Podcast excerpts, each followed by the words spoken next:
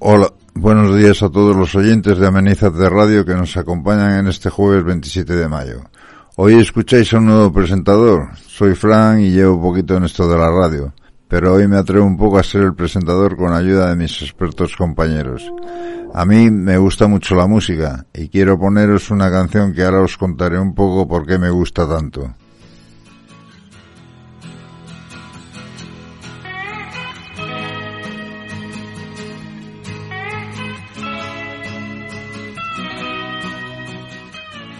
Bueno, esta canción de mí me trae recuerdos muy bonitos de mi adolescencia, de mi de mi juventud, cuando estaba enamorado con el corazón en la mano, estaba ciego por una chica y esta canción representa mucho para mí porque eh, nos unió bastante.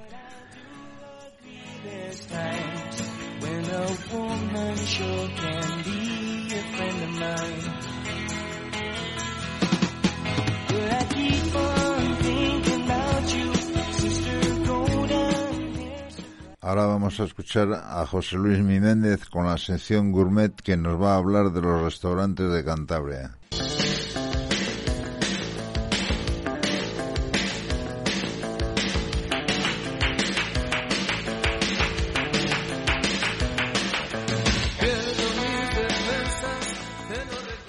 Hola, muy buenas tardes. Me llamo José Luis Miméndez y vamos a presentar un nuevo programa que se titula Comiendo en Santander.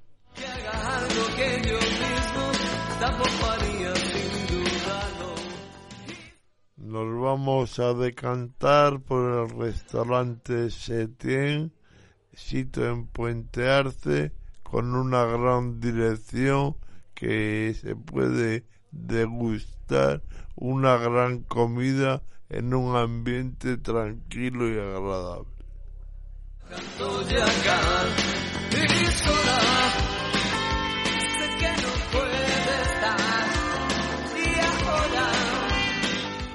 Allí, allí podemos degustar unos platos típicos montañeses como son los caricos o alubias rojas, salteadas con perdiz. Luego tienen platos de caza como el jabalí, amenizado con un buen rioja y un buen postre casero.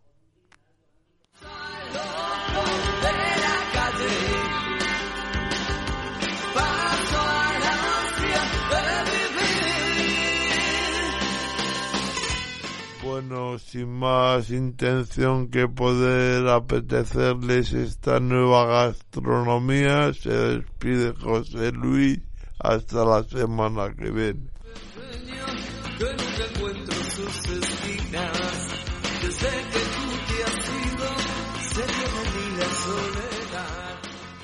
Y seguimos el programa de hoy con nuestra entrevista. Hoy nos acompañan en el estudio Hugo Amigos Isabel Lurbistondo y Paula Solana. Bienvenidas a nuestro programa y a nuestro centro. Ellas están realizando las prácticas de un ciclo formativo de grado superior que se llama Integración Social y se han incorporado hace menos de un mes a nuestra casa. Vamos a empezar la entrevista.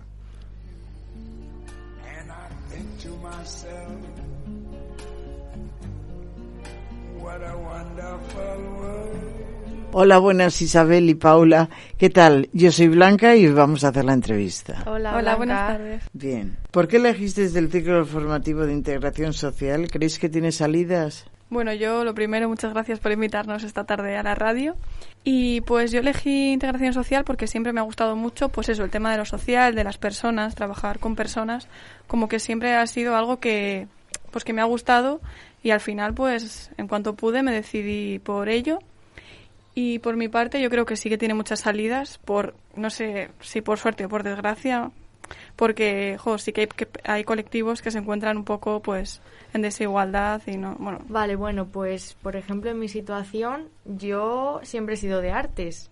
Pero bueno por ciertos motivos no pude estudiar bellas artes y me encontré en un momento de mi vida en plantearme a ver Paula aparte de pintar y dibujar qué más se te da bien y lo que resolví en mi cabeza fue que aparte de pintar eran las personas.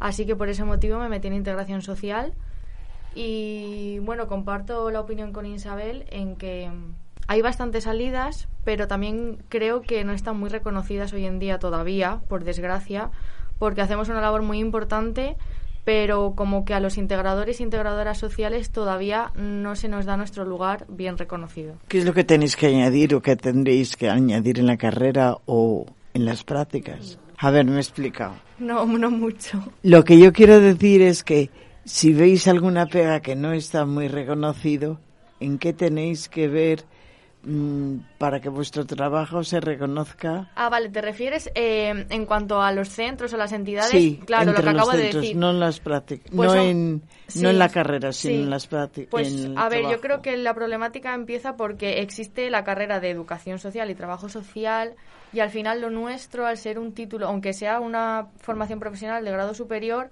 quizá no se le da la importancia que tiene. Porque es un hecho que está el papel de integrador e integradora, de educador e educadora y trabajador y trabajadora social. Pero también creo que hay, pues, como empresario o como jefe, muchas veces quieres prescindir de las mayores personas que puedas. Entonces, nuestra postura, pues, se prescinde de ella. Mm, ya, ya lo he entendido. ¿Qué es lo que más os gusta de, vuestro tra- de vuestras prácticas? Pues yo un poco lo que he dicho antes, al final estar con personas y trabajar con personas que a mí es lo que me llena y lo que me gusta de verdad y poder aprender un poco cada día de, de esas personas que, que es lo que me gusta. Y nosotros creo- no somos complicados, enfermos mentales. No, para nada, yo estoy encantada, de verdad. O sea, Sí, la lo- verdad lo que sí. haces un poco por devoción. Sí, sí, es un poco eso al final. Algo que me gusta de verdad y, y yo quiero dedicarme a esto y eh, vamos, lo tengo muy claro. ¿Y habéis encontrado algo que nos guste? Aquí en Padre Meni. Sí. Bueno, yo la verdad que así a grosso modo no podría decir algo que no me haya gustado como tal, pero sí que es verdad que, bueno, eh, en general estamos viviendo unos tiempos complicados por el tema de la pandemia y eso, y sí que es verdad que igual veníamos con una idea muy diferente de lo que nos íbamos a encontrar eh, respecto a tema actividades o cosas que poder hacer, pero sí que es verdad que no es por tema del centro, sino porque estamos limitados por pues por esta situación. Sí, al final se han restringido muchas cosas que antes del COVID sí que había y como que nos ha tocado llegar en un momento Sí. un poco más complicado, La verdad que sí. pero pero vamos, hasta yo eh, Sí, por mi parte estoy muy bastante es- contenta. Estamos muy contentas porque al final, bueno, pues al igual que vosotros, nosotras también tiramos para adelante y nos, ad- nos adaptamos a todo. Igual el haber entrado en, esta, en estos momentos os, os ayuda a, a hacer las cosas mejor, ¿no? Bueno, sí, sí, y no, depende de un poco por lo de las actividades y eso sí que por lo menos a mí me Claro. jo, me da un poco de rabia porque podríamos haber disfrutado de actividades muy Claro. muy Y también, por ejemplo, intentamos mantener mucho la distancia con vosotros, no acercarnos, llevamos la mascarilla, no nos podemos... Es, ah, a ver, somos cercanas, pero no lo podemos ser tanto como nos gustaría o como en otra situación se podría ser. Dicho eso. sí, que está esa barrera siempre Sí. que Habéis tenido que lidiar con pacientes y con enfermos. ¿Cómo ha sido la relación con ambos? Pues la verdad que, bueno, desde mi postura, muy bien. En ningún momento he tenido ninguna situación negativa, ni que yo considere ni rara, ni extraña, ni incómoda. Y también sí que es verdad que, que, bueno, yo por lo menos sí que venía un poco con miedo de, bueno, ese tabú o ese prejuicio de los hospitales de psiquiatría, ¿no? Que ves en las películas o que la gente te dice. Y es que, o sea, para nada. O sea, sinceramente, yo estoy súper feliz y me parece esto, vamos, como, no sé. O sea, te has encontrado un panorama totalmente diferente al que pensabas que era. claro, Sí, ya no solo eso, sino lo que te dice la gente, ¿no? Cuando Sí. dices, voy a ir a Padre Meni a hacer las prácticas. La gente se lleva las manos a la cabeza y te dice, oh, no sé qué. psiquiátrico. Y de repente llegas aquí y es que, vamos, es esto como una, Sí, un te- hotel. si tenéis hasta radio. Estamos en la radio.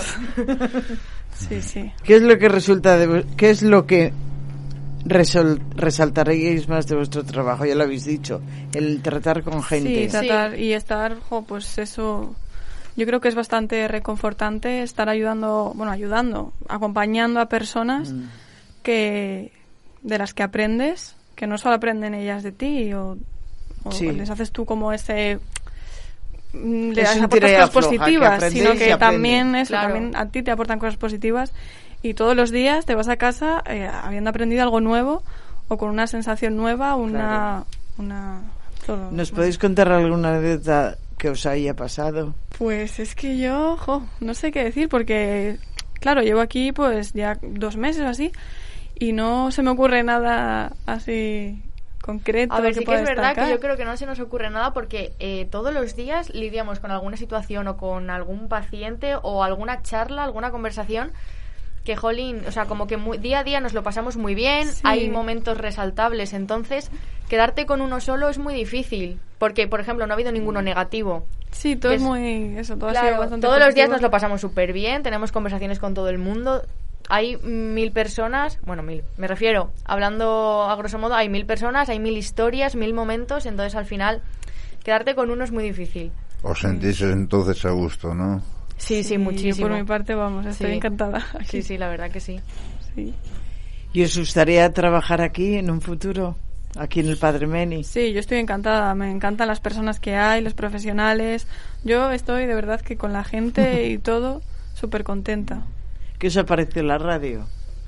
Pues la verdad que una pasada. O sea, yo no tenía ni idea, lo primero, de que había una radio del- en el Padre Meni. Y lo segundo, que cuando vinimos yo no sabía que esto estaba tan bien montado, con tantas cosas, que vosotros mismos, eh, jolín, estuvieseis tan puestos en ello. Y bueno, también nuestra compañera Emma, que lo manejase tan bien. Yo la verdad que aluciné.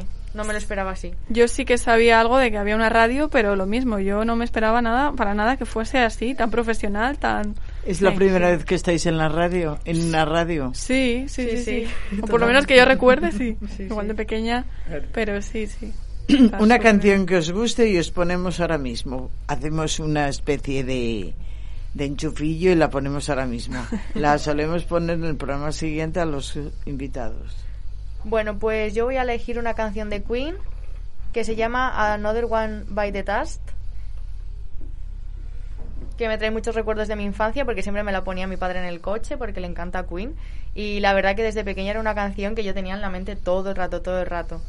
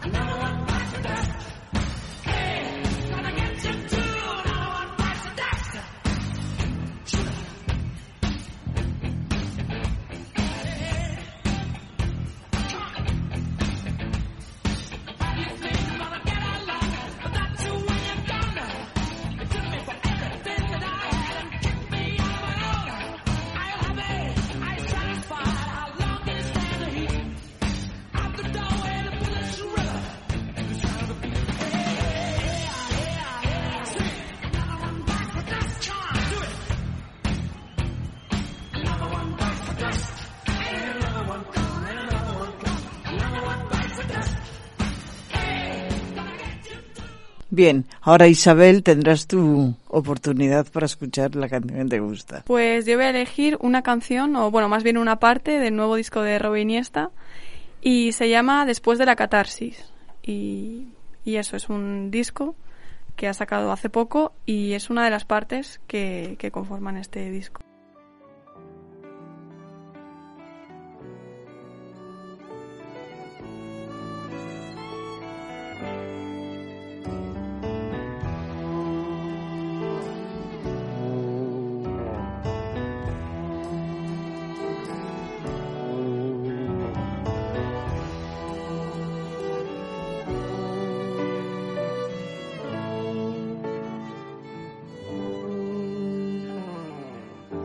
Quedan sombras del pasado desde que te has acercado.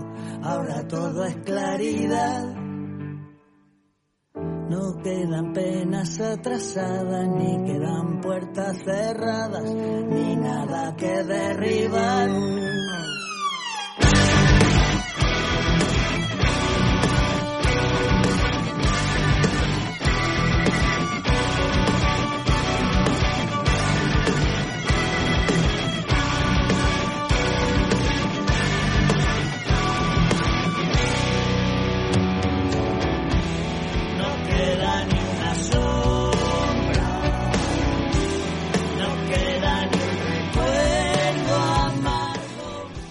Bueno, muy bien. ¿Tenéis alguna cosa más que añadir? Pues nada, yo por mi parte eso, que agradeceros el habernos invitado a, a la radio, que es una oportunidad muy, muy guay.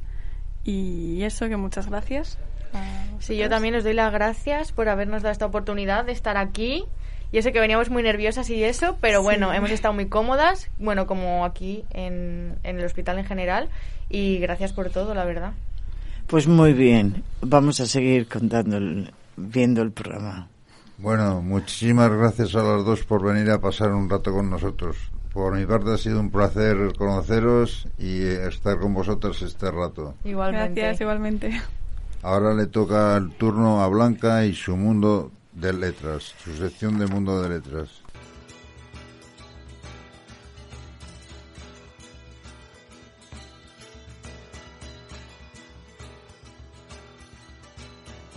Pues mm, voy a hablar de, Van- de Vincent van Gogh. Nació el 30 de marzo de 1853 en Groningen pequeña ciudad de Holanda, una pequeña ciudad de 4.000 habitantes. Su padre era pastor protestante, tuvo cinco hijos, seis hijos. Empezó a pintar a los 28 años, en diciembre de 1881.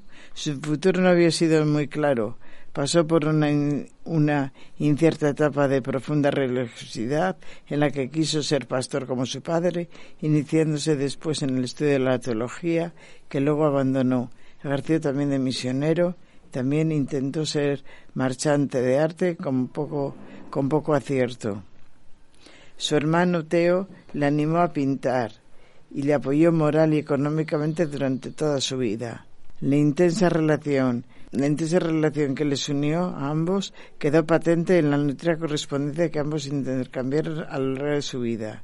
Tenía gran per- per- perseverancia y gran una vez que se inició en la pintura e incluso pintaba de noche con unas velas en el sombrero de paja. Consiguió ir evolucionando en su técnica y dominio del color que alcanzó cotas antes desconocidas en sus obras.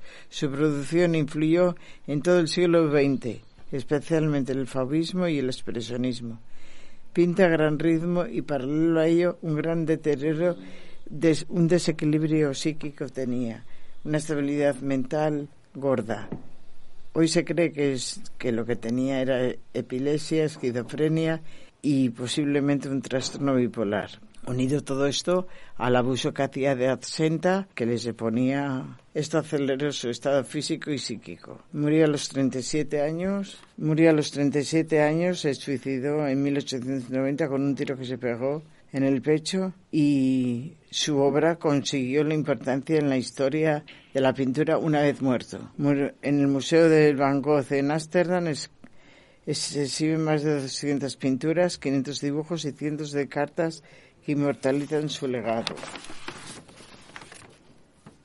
Tuvo una vida de soledad, de olvido, de miseria. No tuvo una vida ordenada. Eh, estuvo en internados, en dos o tres internados. Eh, no tuvo pareja, siempre estaba con prostitutas, con gente muy mal. Y su hermano Teo le pasaba dinero mensualmente hasta que dejó de pasárselo porque se casó y tenía que compartirlo con su mujer y su hijo que tenía. Y entonces él se enfadó mucho, tal, se cortó la oreja. Tenía arrebatos de humor y luego otros arrebatos que era como mucho razonamiento, mucho eso, pero siempre era muy sombrío. Eh, vivía pensando siempre que... eh, una de las cosas que le llamaba la atención es que él cuando nació se había muerto hace un año. Él nació cuando llevaba un año que se había muerto su hermano. Su hermano se llamaba también Vicente. Y se murió el niño teniendo mes y medio. Y entonces le llamaron Vicente también. Y cuando nació este ya hacía un año que se había muerto. Y lo pasó muy mal. Siempre creía que era el sustituto de su hermano. Y claro, las caricias, las atenciones de sus padres decía, es para mí, es para el otro, es para mí, para el otro. Y vivía siempre atemorizado y, y miedoso.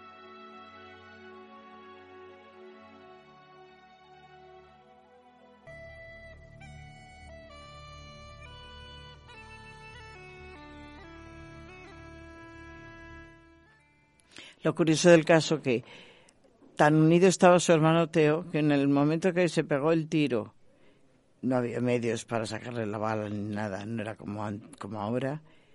A los dos meses y medio se murió su hermano Teo. Mejor dicho, al morirse Vicen, se murió a los dos meses este. Le ingresaron en un manicomio y al poco tiempo murió, a los cinco meses. Y esto es todo.